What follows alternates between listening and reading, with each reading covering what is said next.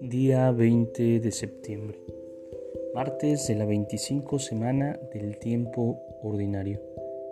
En el nombre del Padre, del Hijo y del Espíritu Santo. Amén.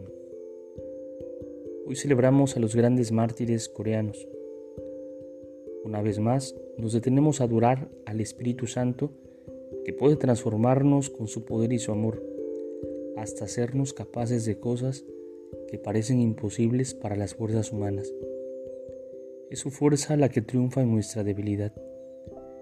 En el siglo XVIII se formó la primera comunidad cristiana en Corea, formada enteramente por laicos evangelizadores que llegaron de China y de Japón.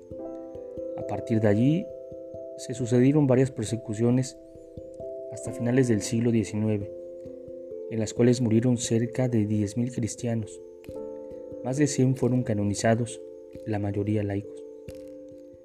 Pero ya que el martirio es como una lluvia fecunda que despierta todavía más la fe, hoy hay cerca de 2 millones de cristianos en Corea.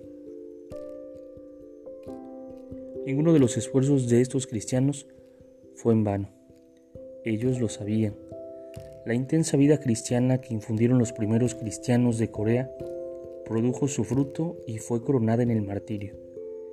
Estos mártires estaban precedidos de horribles torturas y la fortaleza que ellos recibieron del Espíritu Santo es ciertamente sobrenatural.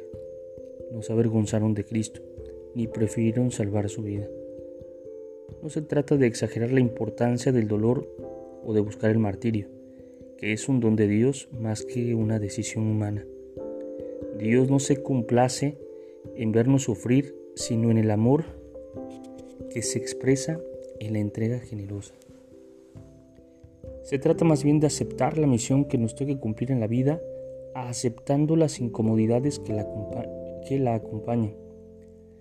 Y se trata también de dar testimonio de nuestra fe, aunque nos traiga problemas.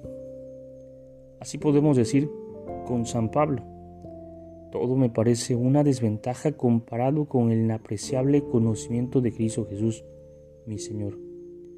Por Él he sacrificado todas las cosas a las que considero como un desperdicio, con tal de ganar a Cristo y estar unido a Él.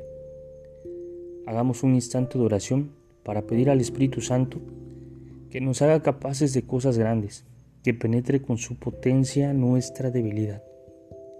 Gloria al Padre, al Hijo y al Espíritu Santo, como era en el principio, ahora y siempre, por los siglos de los siglos. Amén.